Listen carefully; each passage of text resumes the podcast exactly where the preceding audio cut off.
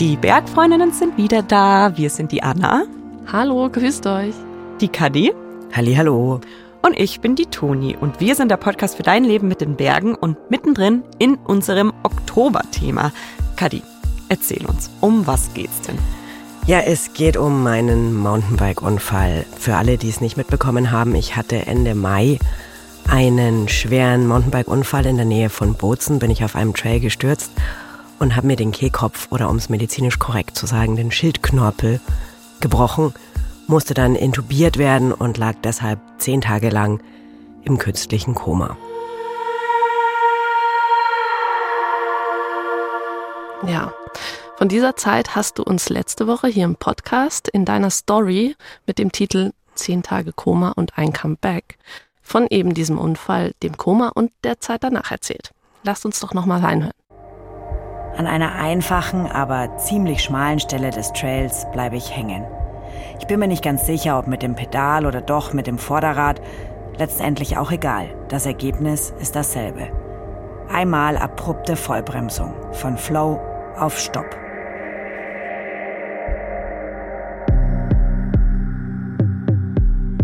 Mein Bike bleibt stehen, mein Körper will weiter. Ich fliege über den Lenker, sehe mich in Zeitlupe fallen. Mit dem Kopf voraus, mein Rad hängt an meinen Klickpedalen hinter mir. Über mir, ich fliege und lande mit dem Hals auf einem Stein. Ich schlucke. Einmal, zweimal. Drücke meinen Oberkörper hoch vom Boden. Blut tropft von meinem Kinn. Gar nicht mal so wenig fällt mir auf. Erstmal aufstehen. Das geht. Einatmen, ausatmen. Bleib cool. Ich fass mir an den Hals, ans Kinn. Fummel mein Handy aus dem Hipbag. Sofort ist das Display voller Blut. Was ist nur los mit meinem Hals? Er fühlt sich an wie zugeschnürt. Ja, und wie es dann weiterging für dich, Kadi, das könnt ihr nochmal nachhören in der Story. Heute hier im Talk wollen wir aber ganz, ganz, ganz viele Fragen klären. Erstmal haben wir Bergfreundinnen noch an dich ganz viele Fragen, Kadi, aber auch Aha. die lieben Hörenden da draußen. Und wir wollen darüber sprechen, wie es für Kadi ist, ihre Geschichte hier überhaupt zu erzählen. Das ist ja jetzt auch nicht ähm, selbstverständlich, so private und intime Einblicke zu geben was ihr größtes Learning aus dem Unfall ist, was der Unfall mit uns Bergfreundinnen gemacht hat und wie schwer es ist, jetzt wieder Mountainbike zu fahren und ob es überhaupt schwer ist. Neben Fragen haben die Hörenden aber auch andere Sachen geschickt. Also super viele haben sich bedankt. Ganz viele erzählen auch von ihren eigenen Unfällen oder Unfällen aus ihrem Umfeld und eben dafür ist so der Dank, weil sie damit so gut anknüpfen können. Mhm. Und ganz viele sagen auch, boah, Kadi, ganz schön mutig, das so zu teilen. Und das interessiert mich als erstes irgendwie brennend. Also wie, wie geht's dir jetzt mit einer Woche Abstand seit der Veröffentlichung deiner Story? Puh, ja, das äh, lässt sich gar nicht so einfach beantworten. Ich muss ganz ehrlich sagen, dass ich wahrscheinlich in der Woche mehr geheult habe als seit dem ganzen Unfall. Ähm, oh, war ja. Ja, weil es war schon speziell. Also ich glaube, mhm. ähm, ihr kennt mich ja eh und vielleicht äh, ein paar der Hörenden auch recht gut. Und ihr wisst daher, dass ich ja jetzt niemand bin, der mit seinen Gedanken oder Gefühlen hinterm Berg hält und schon sehr viel mhm. Persönliches teile. Ich habe da natürlich auch meine Grenze irgendwo, aber viel erzähle ich relativ offen. Ja. Und ich habe dann schon festgestellt, dass es halt echt nochmal einen Unterschied gibt zwischen so einem Erlebnis, wie ich jetzt hatte, eben mit und nach diesem Unfall und Geschichten wie, warum ich keine Kinder kriege oder wie es ist, mit Menstruation die Großglockner Hochalpenstraße zu fahren oder so. Für mich liegt dieser Unterschied auch vor allem darin, dass über die meisten Sachen ich einfach ich als Kadi-Person reden mhm. kann und dann nicht so viele andere Menschen betroffen sind. Und in dem Fall war es jetzt natürlich schon so, dass mein ganzes Umfeld ja sehr einbezogen war, jetzt mhm. mal vorsichtig auszudrücken, und mir sehr zur Seite stand in der Zeit, in der ich im Koma lag, danach. Und es natürlich mit denen auch was gemacht hat. Und ich habe ja auch schon gesagt, dass es vielleicht für alle anderen sogar schwerer war als für mich, zumindest in einer gewissen Zeit. Und ja, darüber habe ich nicht genug nachgedacht, glaube ich, im Vorfeld. Also, was macht diese Folge mit denen? Wie geht's mhm. ihnen dabei, das anzuhören? Kann ich dem gerecht werden, was die sich von dieser Folge erwarten? Kann ich überhaupt dem gerecht werden, was ich mir von der Folge erwarte? Weil ihr wisst auch, und Toni, wir haben das ja zusammen gemacht, man erzählt immer nur einen Ausschnitt mhm. der ganzen Geschichte und ist das dann der Ausschnitt, von dem wir glauben, dass es die da draußen, also euch interessiert, oder ist es der Ausschnitt, der mir halt irgendwie wichtig ist, unterzukriegen? Und ähm, ja, beißt sich das irgendwo an manchen Stellen. Ja. So eine Geschichte hat halt auch immer total viele Perspektiven ja. und Blickwinkel. Und ich glaube, wenn wir sie in voller Gänze erzählen wollen würden, dann müssten wir sie genauso lang machen wahrscheinlich. Wie sie war. Wie ja. sie war. Und wir könnten vielleicht den längsten Podcast. vielleicht, vielleicht könnten wir dann auch mal ins Guinness-Buch. Ja. Das wäre wär eigentlich eine ganz gute Idee, aber ich weiß nicht, ob sich jemand zwei Wochen, einen Monat lang so ein schweres Thema anhört. Mhm. Ja. Ja, ich kann das super gut nachvollziehen, diese Gefühle. Und umso dankbarer bin ich dir eigentlich, dass du es trotzdem gemacht hast und trotz ganz viel Weinen jetzt wieder in der nächsten Folge mit uns hier sitzt und weiter mit uns darüber sprichst. Ich will da einmal noch ganz kurz zurückgehen, nämlich zu diesem Aspekt, den du gesagt hast, ach, vielleicht fehlen ja Sachen, die sich dein mhm. nahes Umfeld von dir eigentlich gewünscht hatte. Gibt es da was Konkretes? Hm, ja klar, also zum Beispiel ähm, das Erste, was der Flo gesagt hat, ist, boah, hey, dieser ganze Prozess, dich von Bozen nach München zu bekommen, der war eigentlich das Schlimmste für mich, weil das war ultra schwierig, also aus verschiedenen Gründen. Liegt schon an Sprachbarrieren in Italien teilweise, dann an sehr viel Bürokratie, das Krankenhaus muss dich transportfähig schreiben, dann muss ein Krankenhaus in München da sein, das dich aufnimmt. Und man muss ganz ehrlich sagen, ich hatte halt wirklich sehr viel Glück, weil ich halt auch sehr viele Leute hatte, die, die da in dieser Zeit da waren und sich gekümmert haben. Und wiederum ihre Kontakte angesprochen haben und deren Kontakte haben dann sich davor reingehängt und so. Also da steckt natürlich sehr viel Arbeit oder was heißt Arbeit, ja, Engagement von Leuten dahinter, ähm, dass ich jetzt da nicht ins kleinste Detail hervorgehoben habe oder vielleicht zu wenig hervorgehoben habe. Aber also ich habe mir viele Gedanken gemacht und ich, ich muss aber ganz ehrlich sagen, dass trotz allem und es gab so Momente, wo ich es bereut habe, dass ich das so erzählt habe, ich doch das für die richtige Entscheidung halte, immer noch. Mhm. Was unter anderem an solchen Sprachnachrichten liegt, wie uns Bali aus Nürnberg eine geschickt hat.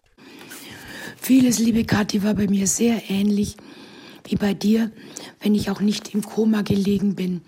Denn ich habe einen Tumor im Hals und er wurde vor zwei Jahren entfernt mit anschließender Bestrahlung. Aber die ganze Geschichte war so ähnlich und es sind bei mir auch erstmals überhaupt etwas Tränen geflossen, weil es mir so nahe gegangen ist. Vieles habe ich nämlich verdrängt oder bin in dem Modus Schritt für Schritt zwar sehr gut vorangekommen, aber emotional nicht tiefer eingetaucht in alles Schreckliche, was das mit sich gebracht hat. Ja, Bali, vielen Dank für deine Nachricht. Ich habe schon fast angefangen zu weinen, als mhm. diese Sprachnachricht kam und ich die ersten drei Worte gehört habe, weil mir schon klar war, okay, da ist jemand, der hat auf eine Art, ne, nur auf eine Art, weil ein Tumor ist nochmal was anderes und Bestrahlung und zwei Jahre, also Bali hat, glaube ich, eine ziemlich, ziemlich krasse Geschichte hinter sich. Ähm, aber auf eine Art hat sie was Ähnliches erlebt und deswegen klingt sie auch so, wie ich am Anfang geklungen habe. Das hört man schon noch, dass da was kaputt ist im Hals bei Bali. Ich fand es auch total schön, dass sich die Bali bei uns gemeldet hat. Und die Bali ist ja wirklich nur eine von ganz, ganz, ganz vielen. Und an dieser Stelle wollen wir, glaube ich, nochmal alle drei ein fettes Danke an euch alle sagen. Mhm. Ich kann mich nicht erinnern, dass wir schon mal eine Folge hatten, wo wir so überschüttet wurden mit Nachrichten auf allen Wegen, also auf Instagram, auf unser Bergfreundinnen-Handy. Ich weiß es so gut, weil ich das bei mir liegen habe, über E-Mails.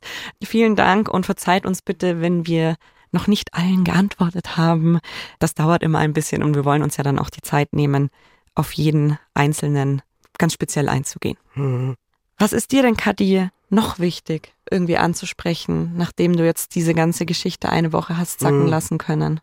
Die Folge ja dann auch nochmal gehört, sogar noch zweimal und mir ist so ein bisschen aufgefallen, dass wir tatsächlich ein Versprechen, was du gegeben hast am Anfang der Folge, nur so Mittel eingelöst haben. Oder ich weiß nicht, ich, mich würde auch interessieren, wie es euch geht damit, weil Toni am Anfang gesagt hat, dass ich ja sage, dass dieser Unfall mir sozusagen ein bisschen die Angst vom Leben genommen hat und man erwartet ja immer eher das Gegenteil davon, ne? dass man nach so einem Unfall ängstlicher wird. Und ich glaube, so ganz habe ich das nicht eingelöst, warum, warum das so ist, also warum ich wirklich so denke. Ja, das stimmt. Also jetzt, wenn ich so darüber nachdenke, im Moment des Hörens ist es mir nicht aufgefallen, aber was ich mir auf jeden Fall gemerkt habe, ist, dass du mich mit deiner Story hinterlassen hast, Kadir, mit auf jeden Fall so einem ganz expliziten Aufruf zu einem Leben in Fülle, einem Leben mhm. ohne Angst vorm Leben. Und ich habe mich dadurch total motiviert gefühlt. Mhm. Also das kam bei mir sehr an. Aber stimmt, wenn ich jetzt so überlege, warum du jetzt eigentlich weniger Angst hast vom Leben, die das durchmachen musste, dass du jetzt weniger Angst hast, das musst du mir nochmal genauer erklären. Ja, also ich habe noch nie so richtig einen Schicksalsschlag vorher erlebt. Oder mhm. klar sind meine Großeltern irgendwann gestorben mhm. und solche Dinge, aber da war ich halt auch noch sehr jung. Und so wirklich ein schlimmes Erlebnis hatte ich nicht in meinem Leben.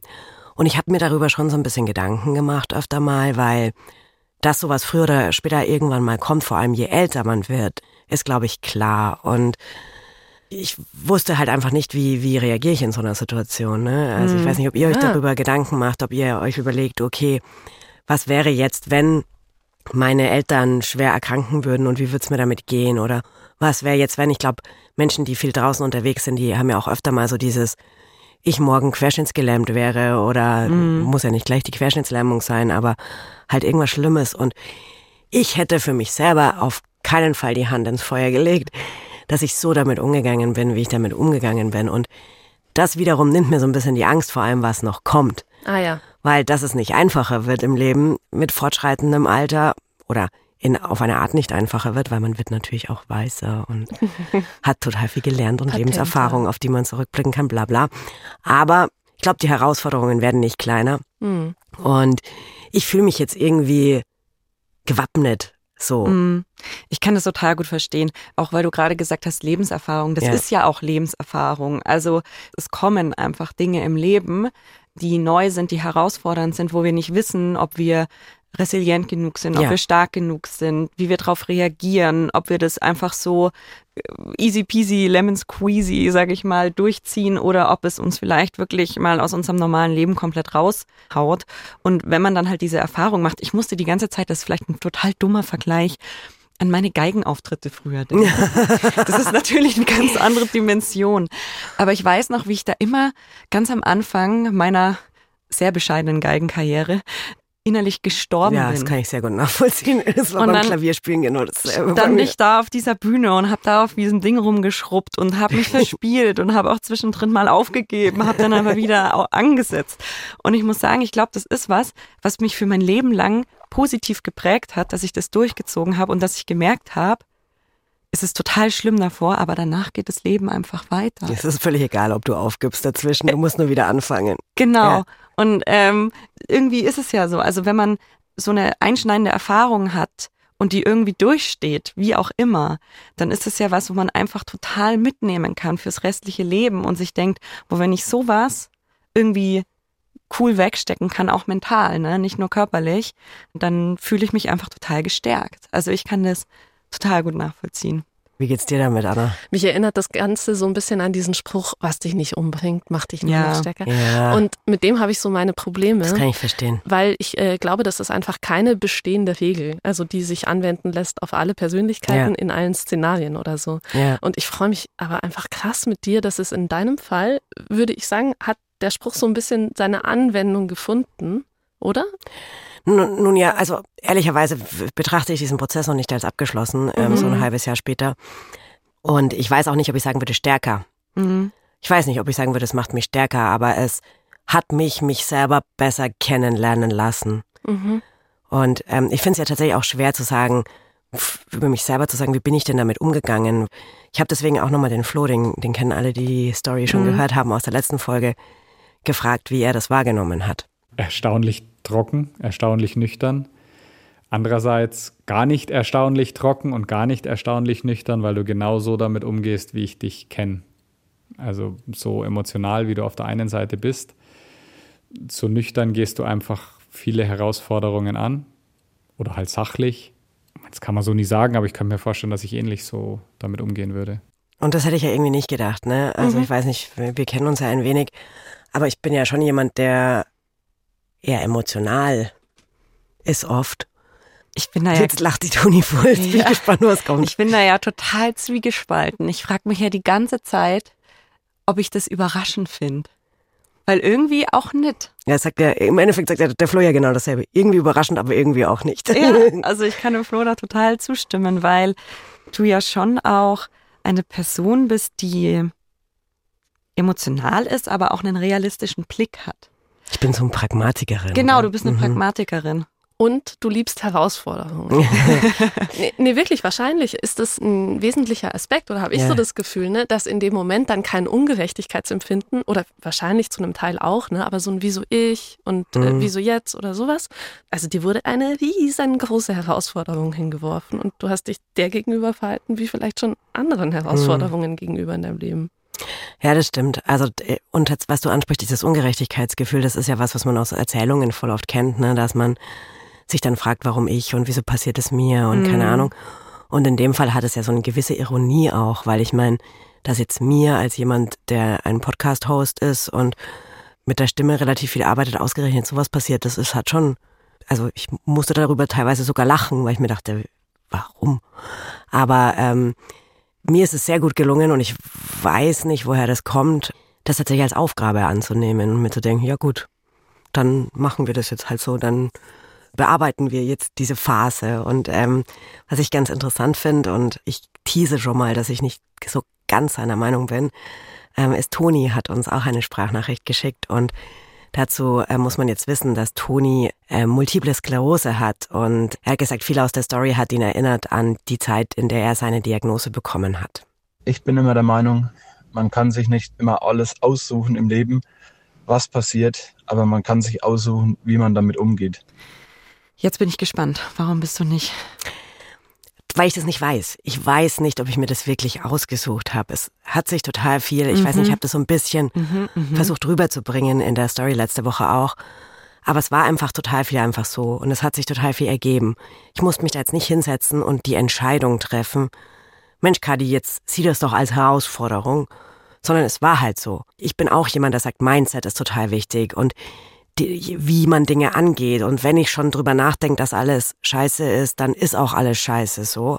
Das glaube ich schon auch auf der einen Seite. Ja. Auf der anderen, so wie ich das jetzt erlebt habe, weiß ich gar nicht, ob das wirklich eine Entscheidung, eine Wahl, eine bewusste Wahl von mir war oder ob mir das als Person halt so mitgegeben ist. Mhm. Ob es eine Veranlagung ist auch, ob es vielleicht auch eine natürliche, dazu finde ich, würde ich später gerne noch ein bisschen was sagen, Reaktion ist, die Leute in solchen Situationen haben, weil, weil unser Körper, unser Geist uns da auch so ein bisschen schützt.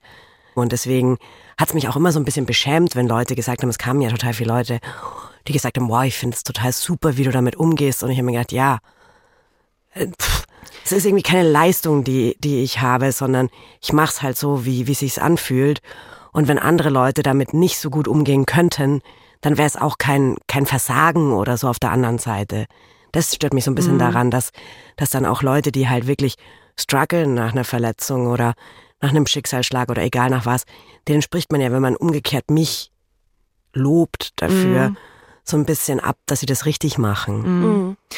Ich habe dazu zwei Punkte. Punkt Nummer eins ist so auf dieses Veranlagung und so weiter und so fort. Ich glaube, es kommt auch total drauf an, in was für einer Lebenssituation man mhm. ist. Also welche Ressourcen hat man zur Verfügung? Mhm. Wie gefestigt ja. ist man gerade? Ne? Wie viele Schicksalsschläge folgen vielleicht mhm. auch aufeinander? Ne? Das kann man sich ja leider auch nicht mhm. aussuchen.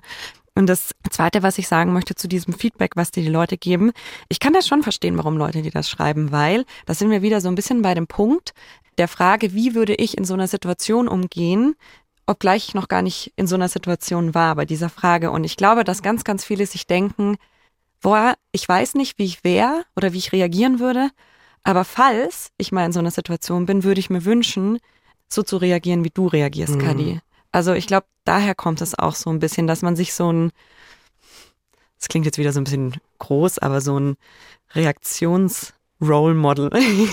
in dir ja. sieht. Ja, das ist ein Gedanke, den kann ich auch total gut verstehen. Also, dass man das deswegen ausdrücken möchte, mhm. weil man sich vielleicht auch selber behalten will, dass das eine Reaktionsmöglichkeit mhm. ist. Ich glaube, es hängt auch viel damit zusammen, tatsächlich, was uns unser Geist automatisch macht. Und wir haben eine Sprachnachricht bekommen von Michel, der ähm, erzählt von einem Unfall und er hatte direkt nach dem Unfall einen Gedanken, der mich irgendwie hat lachen lassen. Das klingt ein bisschen makaber, sorry.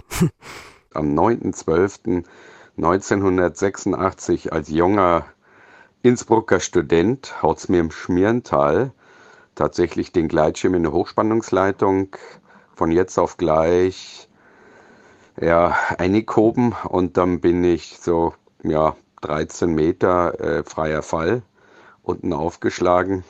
War nicht bewusstlos, sondern mir war alles bewusst. Hab eigentlich gedacht, ich bin querschnittsgelähmt. Glaubt mir zwar keiner, dass das meine ersten Gedanken waren, aber ich habe mir gedacht, bei der nächsten Behindertenolympiade bist du dabei. ja, man liegt dann da und denkt sich, okay, ich kann nicht sprechen. Mhm. Und dann habe ich mir gedacht, ja gut, dann schreibe ich halt. Also ich habe in keiner Sekunde mir gedacht, jetzt geht's nicht mehr. Und mhm. dass Michi gleich denkt, ja gut, dann mache ich jetzt halt bei den nächsten Paralympics mit.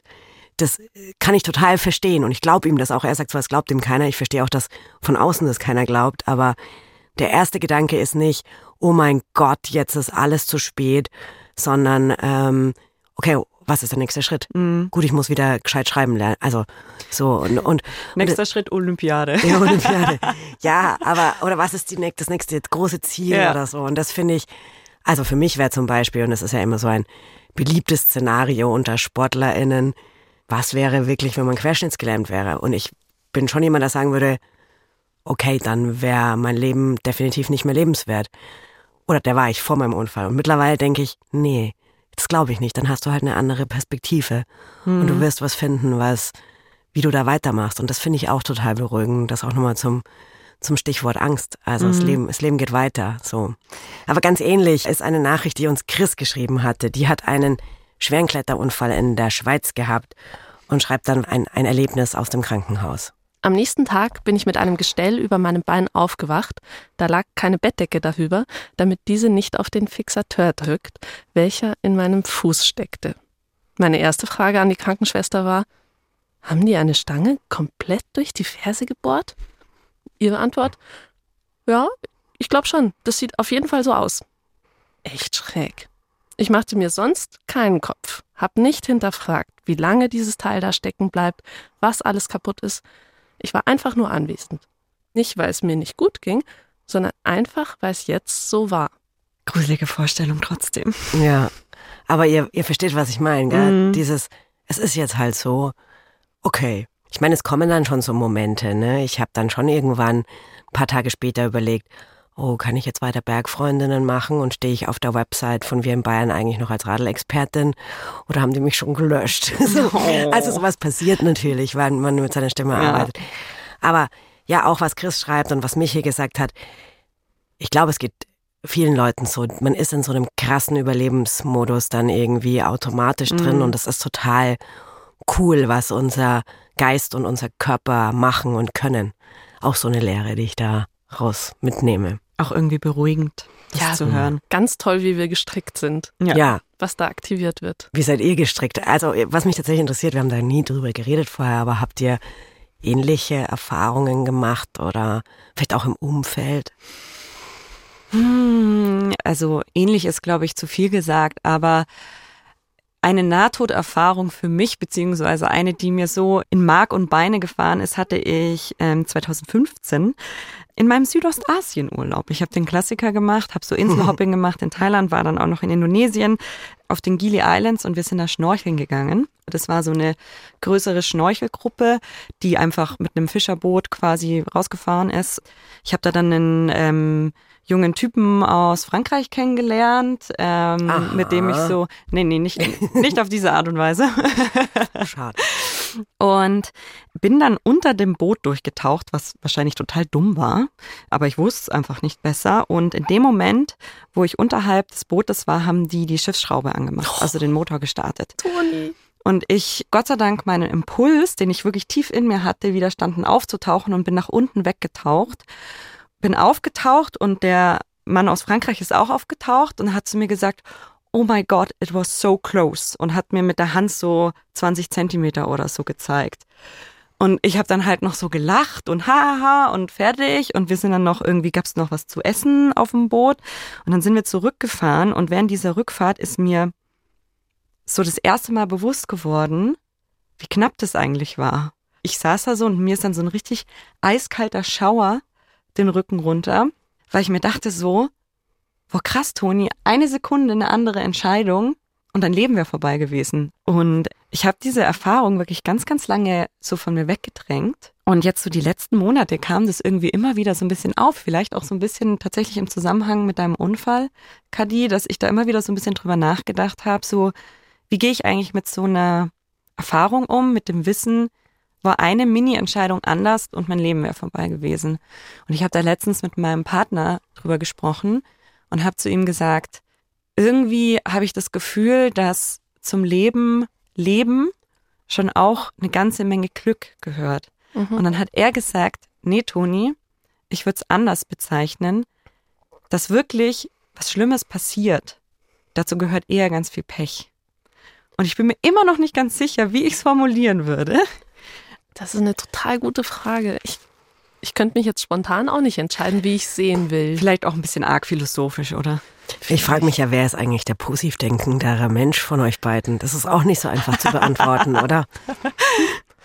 Schreibt uns gerne eine Nachricht, was mhm. ihr denkt. Anna, wie sieht's bei dir aus? Ich stecke gerade noch total äh, mit dir da unter, unter diesem Fischerboot. Und also ich finde, du hast es so bildhaft erzählt und mir geht's auch durch Mark und Bein. Aber bei dem, was du vorhin beschrieben hast, oder auch Chris Nachricht, so diesem, dass man im Krankenhaus liegt und sozusagen diese neue Situation wahrnimmt und mit, dann mit so einem, okay, so ist es jetzt, dem begegnet, ist mir eine Geschichte eingefallen. Da bin ich operiert worden und da bin ich dann aus der Vollnarkose aufgewacht und so zehn Minuten später kommt der Chirurg vorbei und sagt, ja, also die OP ist echt total kacke verlaufen. Oh, okay. Also, also wow. es ist richtig schief gegangen und sie müssen auf jeden Fall nochmal operiert werden, aber das geht nicht hier. Da müssen sie sich dann wen suchen, der das macht. Gute Besserung. Und dann 20 Minuten später wurde ich nach Hause geschickt und ich war in meinem Mindset war ich so, okay, es ist nicht so gut gelaufen alles klar. Also ich habe das so hingenommen. Ich habe mich null aufgeregt. Und finde ich erstaunlich, weil in dem Fall finde ich ja, dass da Leute beteiligt waren, wo ich mir denken würde, sagen wir, spinnt ihr? Genau. Also und also, ich, ich schreibe das auch eher dem Medikamentencocktail ah, okay. zu, dass ich so tiefenentspannt war. Und die Wut, damit dann jetzt alleine konfrontiert zu sein oder so, die kam drei Tage später alleine zu Hause, ne? Und dass ich mich dann kümmern musste. Und das war irgendwie, also das ist auch wirklich ungut gelaufen und ich könnte mich weiterhin wahnsinnig aufregen. Aber so dieses, das so ein Gefühl von, okay, dann ist jetzt das, das, worum ich mich kümmere. Gut. Spannend, gell? Ja. Ich, ich finde voll cool, dass wir schon so, so im Austausch sind und es nicht so die Kadi Kessler One-Woman-Folge wird. Weil wir haben ja vorhin schon gesagt, äh, zu dem, zu dem Unfall gehört ja immer auch das Umfeld dazu. Mhm. Und jetzt seid ihr ja ein gar nicht so unwichtiger Teil meines Umfelds. Mhm. Und mich würde interessieren, wie das dann für euch überhaupt war. Wie habt ihr denn diese Nachricht wahrgenommen, bekommen? Wie ging es euch damit? Was habt ihr euch so gedacht in den fast zwei Wochen, die ich nicht da war? Dein Unfall war ja an einem Sonntag, ne? Und an diesem Sonntag, am späten Nachmittag, glaube ich, hat deine Schwester mich angerufen, Verwina. Mhm. Ich konnte da aber nicht hingehen, weil ich habe gerade selber telefoniert. Und es war nämlich so, dass, also zwei Wochen vorher war meine Oma gestorben und ich hatte zu dem Zeitpunkt Corona und ich habe mit meinem Vater telefoniert und mein Vater hat mir am Telefon gesagt, du, der Opa wird diese Nacht nicht überleben. Der stirbt jetzt auch.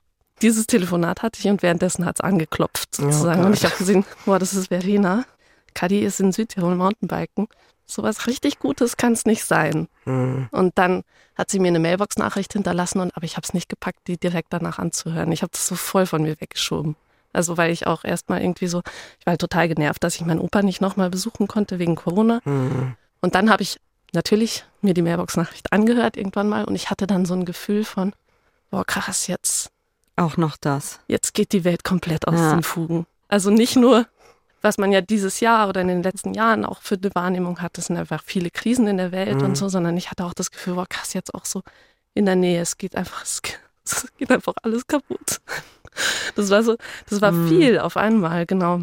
Und mhm. dann haben Verena und ich aber auch uns noch erwischt an diesem Tag. Und ich habe gestern noch mal nachgeschaut. Ich habe dieses Telefonat dann in der Nachricht an dich, Toni, und an Kathi, unsere Projektleiterin, würde ich mal sagen, ähm, Redakteurin, zusammengefasst und da habe ich geschrieben, dass es also, dass sie sehr, sehr, sehr besorgt klingt, aber zugleich optimistisch. Und ich glaube, dieser Haltung habe ich mich dann ganz schnell angeschlossen. Hm. Wie kam mhm. die Nachricht dann bei dir an, Toni? Also ich erinnere mich auch noch sehr gut, dass es ein Sonntag war, denn ähm, Sonntag ist bei meinem Freund und mir immer Bestelltag. Und wir haben gerade darüber gesprochen, was wir denn essen wollen. Und dann hast du mich angerufen, Anna, und hast mir aber erstmal nur die Info gegeben, Kadi hatte einen Unfall, du weißt noch nicht mehr, du versuchst jetzt die Verena zu erreichen.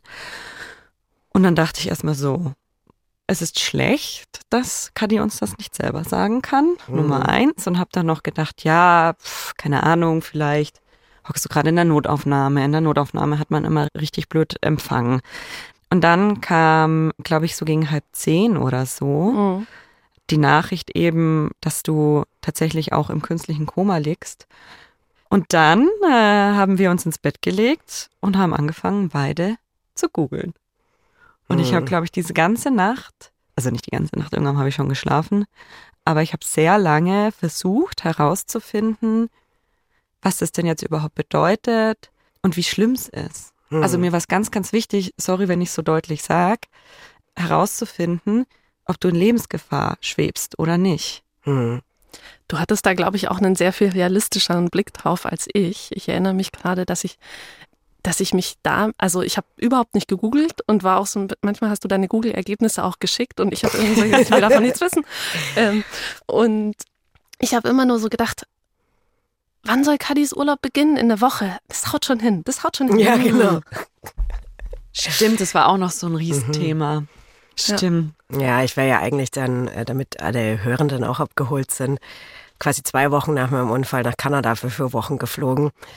Und es muss wohl auch eine recht ich finde es immer schwierig, in diesem Kontext lustig zu sagen, aber eine ganz trotzdem lustige Situation im, im Krankenhaus in Bozen schon gewesen sein, wo der Florian zu den Ärztinnen gesagt hat, also ich hätte jetzt nur mal noch kurz eine dumme Frage, weil ich muss mich da um ein bisschen was kümmern. Wir würden eigentlich in zwei Wochen nach Kanada fliegen. Wie schaut's aus? Ja oder nein? Und die Ärztinnen halt so, nee, das, das können Sie vergessen. Und dann war so, okay, gut, dann weiß ich Bescheid, danke. Und daran bildet sich halt auch ab, dass äh, jemand wie der Flo oder wir jetzt alle null Gefühl für die Dimension davon mhm. haben. Ne? Mhm. mhm. Und das ist, finde ich, auch erst so schleppend und schleichend gekommen, diese Dimension. Also ich dachte ehrlicherweise nicht, dass du so lange im Koma liegst. Hm, das war ja auch nicht so geplant eigentlich. Ja. ja. Und dadurch, dass ich auch noch nie jemanden kannte, der im Koma lag oder liegt, war das für mich tatsächlich was, was mich auch total beschäftigt hat, zu dieser Sinneszustand. Mhm. Also, was, was machst du? Schläfst du? Bist du einfach rausgenockt? Was ist überhaupt Bewusstlosigkeit? Das waren alles so Fragen, die ich mir gestellt habe und was ich ganz komisch fand, wie, man ist ja dann natürlich, ich saß jetzt nicht zu Hause und habe die Wand angestarrt und die ganze Zeit mir gedacht, um Himmels Willen die Kaddi, sondern man geht ja dann seinem normalen Leben auch weiter nach. Und diese Normalität fand ich auch ganz seltsam. So dieses, auf der Welt passieren einfach ganz, ganz viele Dinge und die Kaddi kriegt davon überhaupt nichts mit. Kadi, wie war's denn? Also gab es im Weltgeschehen irgendwas, wo du erst mit großer Verzögerung mitbekommen Nee, es waren ja jetzt auch nur zehn Tage in Anführungsstrichen. Ich glaube, das ist auch nochmal was anderes, wenn, wenn es ein längerer Zeitraum ist. Mhm. Es ist ja so, dass die Leute dir dann erklären, naja, du, das und das und das ist, das ist passiert, jetzt bist du nach München gebracht worden, wir haben dies und jenes gemacht. Und dann findest du dich langsam so wieder ein, in welcher Tag ist eigentlich und wie lang ist es und so.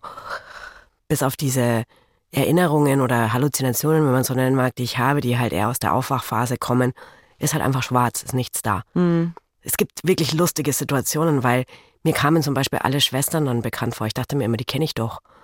Da und daher. Und dann ist mir erst im Nachhinein, ist, ist mir irgendwie klar geworden, ja, die waren halt diese zehn Tage auch schon da. Mhm. haben sich um dich gekümmert und Ärzte. Und ich habe lag die am Anfang die ganze Zeit dachte ich mir so, woher kenne ich die? Woher kenne ich die? Ist das nicht die Ex-Freundin von dem und dem? und so. Und der Arzt, den kenne ich doch auch irgendwo her. Hm, vielleicht vom Mountainbiken. Nein, die waren halt einfach die zehn Tage da und man nimmt was wahr. Auf alle Fälle. Und ich glaube auch, all das, was gesagt wird, rede mit den Leuten, ähm, spiel Musik vor, fass sie an, dass es super wichtig ist. Auch so die Themen, die mir dann als erstes im Kopf waren und so, das weiß ich genau, das sind die Sachen, mit denen, über die mit mir geredet wurde, während ich schlief. Echt? Ja. Aber ja. das ist schön, dass du das so mitgibst. Also das wirklich, mhm. weil äh, ich glaube, als Angehörige tappt man da ja auch ganz schön im Dunkeln. Ne? Und ja, wenn ja. man sich dann nochmal so bestärkt fühlt, das wirklich zu machen. Und mhm. Ja, es ist ja auch komisch, ne? Also ich verstehe das voll, mir würde es auch schwer fallen, Und ganz viel ist aber ja auch schon, wird schon so gemacht, dass es dir als Kummerpatient danach einfacher fällt, wieder Anschluss zu finden. Mhm. Also zum Beispiel, dass man hell und dunkel macht, Tag und Nacht unterscheidet, mhm. dass in jedem ah. Zimmer eine, eine Uhr mit einem Datum hängt, dass du weißt, okay, es, die, wie die Zeit vergeht, weil diese Zeit, die, das zieht sich so unfassbar lang, weil du halt auch nicht schlafen kannst. Mhm. Und du kannst nicht mehr auf dem Rücken liegen, weil du denkst, pff, ich lag jetzt zehn Tage auf dem Rücken und so. Und dadurch, dass du halt merkst, okay, es ist jetzt ein Verlauf, es ist neun, danach ist zehn, das hilft dir halt. Und mhm. auch, dass zum Beispiel die, die Pflegerinnen und Pfleger, die kommen immer zu dir her und sagen dir, was sie tun. Egal, ob du schläfst oder da bist oder sie sprechen mit dir und sie erklären dir alles, dass du dich halt nicht mhm. fühlst wie, als würde irgendwie mit dir was gemacht, was du nicht möchtest. Mhm. Was mich da noch interessieren würde, ist, ob ihr was in eurem Leben geändert habt oder so. Ich habe tatsächlich was geändert in meinem Leben. Und ähm, Anna und Kadi kennen die Geschichte schon, deswegen lachen sie. Sie ist aber immer noch lustig. Ja, ich freue mich jedes Mal drauf. Tobi. Ich habe so absurde Gedanken nämlich beschäftigt. Das war ja irgendwie Ende des Monats. Und ich saß zu Hause und ich dachte mir so, Moment mal. Ende des Monats bedeutet ja, dass jetzt wieder eine Miete fällig ist. Hat die Kadi wohl einen Dauerauftrag? Kommt daher, dass ich, glaube ich, noch nie in meinem Leben einen Dauerauftrag für meine Miete hatte, sondern das wirklich immer händisch überwiesen habe am Ende des Monats. Ja. Auch ja. handschriftlich? Nein, nein. Mit so einem Überweisungsträger, den du abgegeben hast. und ich saß zu Hause und habe überlegt, schreibe ich jetzt dem Flo, ob sie einen Dauerauftrag hat, ob er es weiß. Nicht, dass da irgendwas passiert, wenn sie ihre Miete nicht rechtzeitig überweist. Und ich glaube, ich habe es dann irgendwann mal der Kathi, unserer Redakteurin, erzählt und die hat einfach nur gelacht und den Kopf geschüttelt und hat gesagt, auch wenn nicht, wäre es egal. Ein Monat macht noch nichts so quasi. Aber tatsächlich habe ich mir einen Dauerauftrag für meine Miete das erste Mal in meinem Leben eingerichtet. Bin stolz auf dich. Ja, das ist, das ist natürlich, das klingt jetzt alles total lustig, aber ist schon so ein bisschen Thema, ne? Ja. Wie viel, wie viel Geld ist da auf dem Konto? Kommen Rechnungen rein? Ist das Konto gedeckt? Und darüber hinaus gibt es natürlich auch noch total viel Bürokratie, die mit so einem Unfall zusammenhängt. Und dazu hat uns die Annalena aus Berlin eine Sprachnachricht geschickt. Als ich ja den Erzählungen so gelauscht habe, kam mir dann auch wieder der Gedanke, ja, Patientenverfügung, Betreuungsverfügung und Vollmacht. Mein Freund und ich hatten das nämlich auch schon seit langem vor und ja, als ich den Podcast gelauscht habe, habe ich gedacht, okay, das müssen wir jetzt unbedingt wieder angehen und machen und haben das jetzt auch am Wochenende gemacht, uns da dran gesetzt. Ist nicht unbedingt ein schönes Thema auch, ne, dass man sich mit Tod und wie geht man darum, wenn der Partner eben im Krankenhaus liegt, wie, ja, wie entscheidet man im Namen von ihr oder ihm bestmöglich und setzt auch den Willen um. Das haben wir jetzt in der Form von diesen drei Dokumenten gemacht. Ja, was die Annalena da sagt, ist tatsächlich total wichtig. Und wir haben, glaube ich, hier schon mal im Podcast auch drüber gesprochen in unserem Talk zum Thema Tod und Verlust. Und weil es so ein wichtiges Thema ist, also Vorsorgevollmacht, Patientenverfügung, wie ist es überhaupt arbeitsrechtlich, ab wann brauche ich ein Testament als junger Mensch auch, mhm. widmen wir tatsächlich die nächste Folge, unsere Servicefolge, diesen Themen. Und mein Papa ist Betreuungsrichter, kleiner Funfact am Rande. Also ich sitze an der Quelle und bin schon ganz fleißig auf der Suche nach den Informationen, die ich euch hoffentlich ganz häppchenweise, häppchenhaft, wie heißt's, gut zu konsumieren auf jeden die Fall. Ich euch gut, die ich euch gut zu konsumieren dann nächste Folge präsentieren darf. Ich freue mich schon drauf und ich ärgere mich auch, weil ich weiß, hinterher werde ich überhaupt keine gute Ausrede mehr zur Verfügung haben, weshalb ich mich damit nicht befasse. Die nee, solltest du eigentlich jetzt schon nicht mehr haben, ja. um ehrlich zu sein. Aber ja, es ist ein schwieriges Thema. Mhm. Das Thema ist deswegen, finde ich, auch so schwierig, weil ja nicht du darunter leidest, wenn dir was passiert, sondern dein Umfeld. Und das hatten mhm. wir vorhin schon mal, das Umfeld das da ja so drin steckt in, mhm. in, in dem Unfall und eben auch bei meinem Unfall jetzt so war, weil ich auch alles drei nicht hatte, ne? Weder Patientenverfügung noch Betreuungsvollmacht noch sonst was. Noch dazu waren Flo und ich ja auch nicht verheiratet. Also super heikle rechtliche Situation. Waren. Wir sind, wir sind immer noch nicht verheiratet. Zwinky Zwonky. Zwinky Zwonky. Das wird auch erstmal so bleiben, Zwinky Zwonky.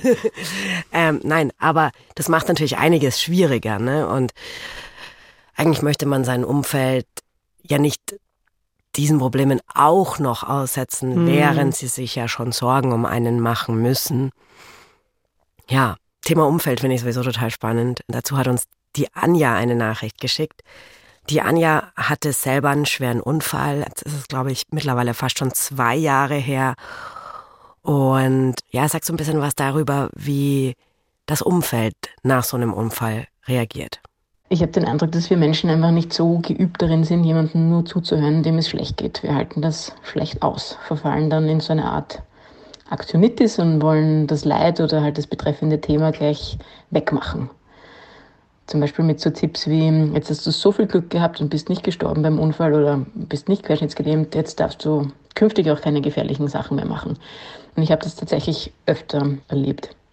Also wenn man als Erwachsener im Vollbesitz seiner geistigen Kräfte ist, dann kann man solche Anregungen ähm, natürlich viel besser filtern, eben wegdrücken, aber nach einem Unfall funktioniert das eben nicht so gut. Das heißt, Learning Nummer zwei war für mich, dass es die größte Unterstützung sein kann, es auszuhalten. Es auszuhalten, dass man nichts tun kann, außer da zu sein und die richtigen Fragen zu stellen. Fragen stellen, statt ungefragt die Meinung aufdrängen. Das gilt natürlich generell im Leben. In der Postunfallphase ist mir der Unterschied aber so richtig bewusst geworden. Ja, Anja. Vielleicht habt ihr sie auch an der Stimme erkannt. Anja hat uns schon oft Sprachnachrichten geschickt. Anja war auch mal unser Interviewgast äh, zum Thema in der Reihe Geschlechter und Klischees aus mhm. Wien. Und ich finde, sie schafft eigentlich jedes Mal sowas, unseren Themen noch eine neue Dimension so hinzuzugeben, ne? Ja, ich bin ja auch mit Anja befreundet. Ähm, das ist ein Grund für unsere Freundschaft.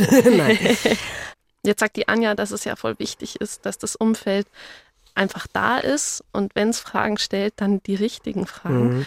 Ich habe noch eine Frage an dich, wo ich nicht genau weiß, ob es eine richtige Frage ist, aber ich will sie trotzdem stellen. Mhm. Nämlich habe ich so aus der Story in der Erinnerung, dass du sagst, so Richtung, du hast dich nicht verändert. Mhm. Ist es so?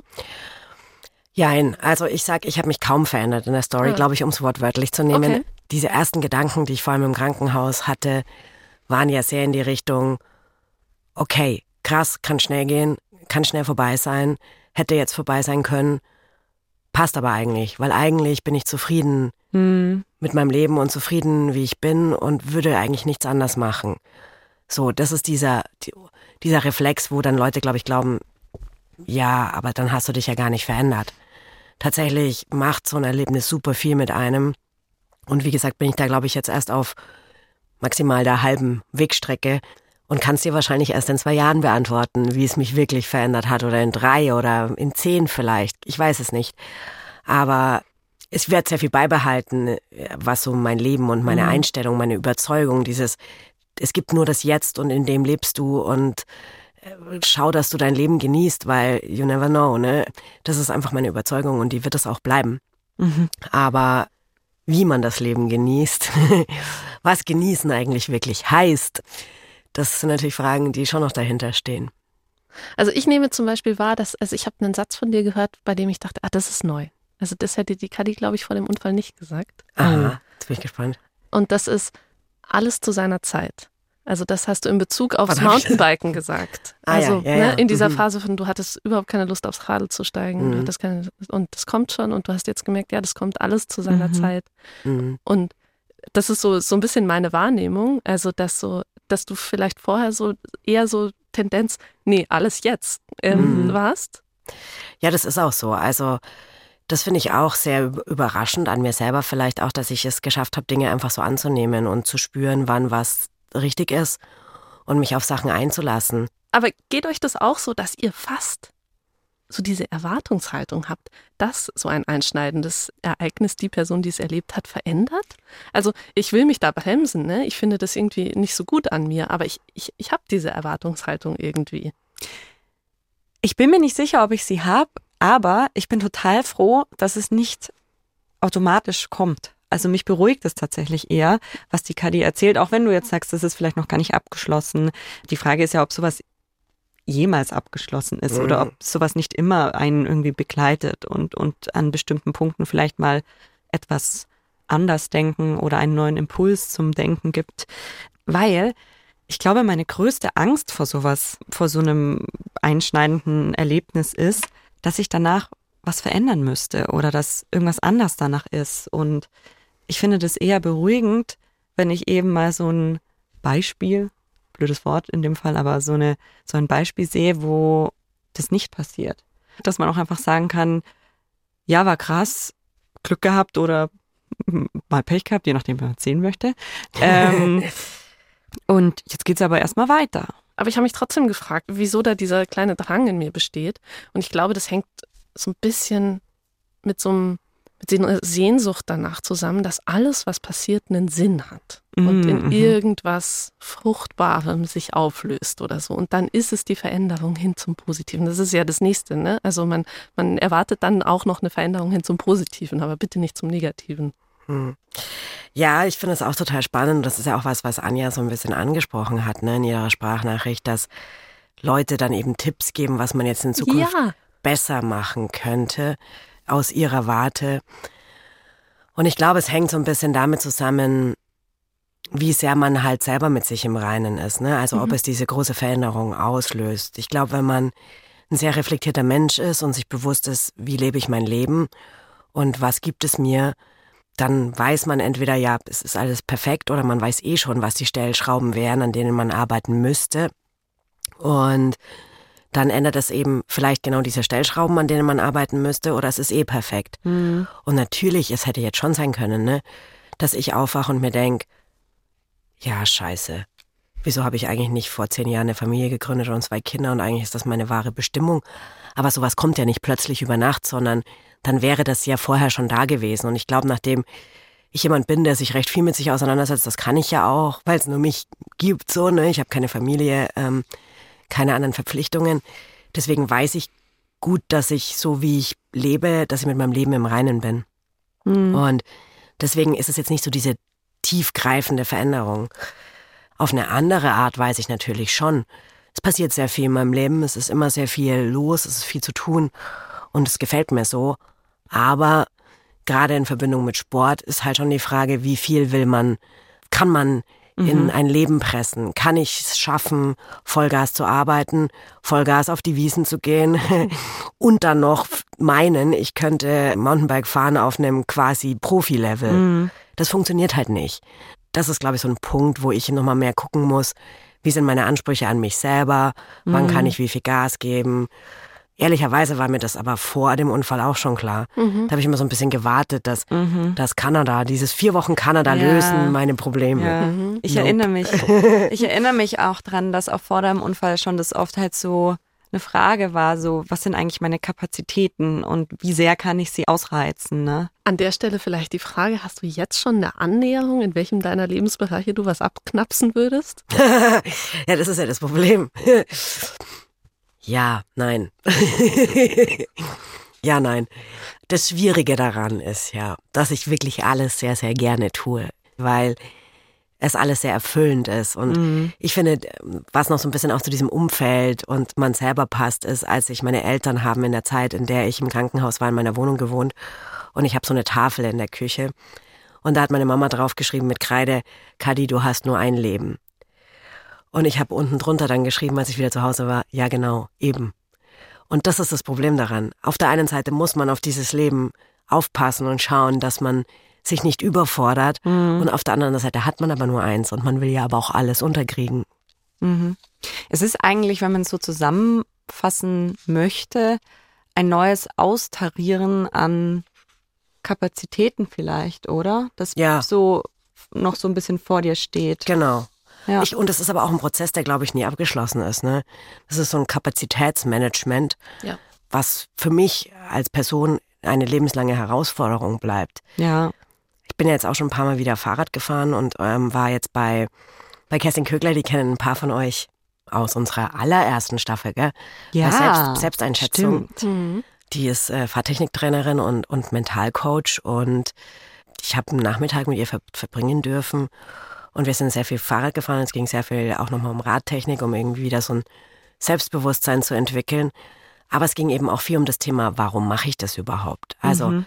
was gibt mir das Fahrradfahren, was ich sonst nicht habe? Ne? Ich habe da halt auch gemerkt, dass mein Problem nicht ist, dass ich Angst habe oder Angst vor einer konkreten Situation oder mhm. vor Sturz oder vor Verletzung. Das ist überhaupt nicht das Ding. Das Ding ist, dass ich Angst habe, nie mehr so Fahrrad zu fahren wie vorher. Mhm. Und nie mehr die Person zu sein, die die schwierigen Trails fährt und die sie auch noch am schnellsten fährt und so. Mhm. Weil das natürlich schon sehr meine Person auch ausgemacht hat oder was ist, worauf ich stolz bin. Ist einfach ja. so. Und wenn ich da auf meinem Lieblingstrail heulend runterschiebe, dann weine ich, weil mir durch den Kopf geht, was ich alles nicht mehr machen kann in Zukunft, welche mhm. coolen Trails ich nicht mehr fahren kann. Weniger, weil ich sie so sehr genieße und sondern mehr, weil das halt die Kati Kessler ist, die ja. diese Trails fährt. Also mhm. Identitätsfragen. Ja. Mhm. So.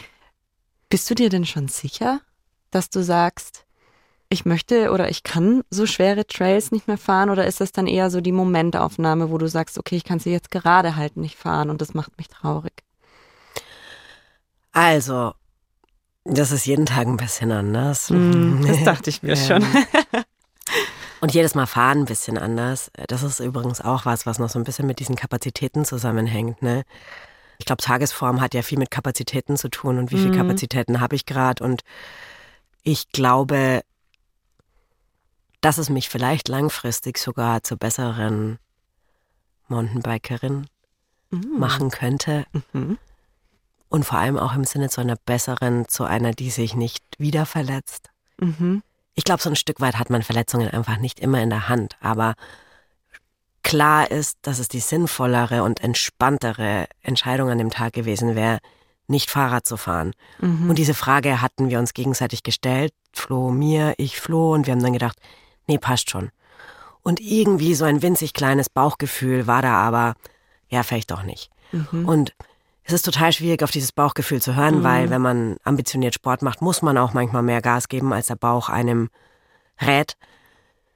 Aber das ist eine lebenslange Reise und auf der habe ich schon total viel in meinem Leben dazugelernt. Dass jetzt sowas passiert, ist natürlich Pech oder Glück. bleibt die, die Frage, bleibt die Frage. Aber ja, ich, ich glaube, der Prozess ist nie abgeschlossen und mhm. es wird mir, dieser Unfall wird mich in diese Richtung weiterbringen.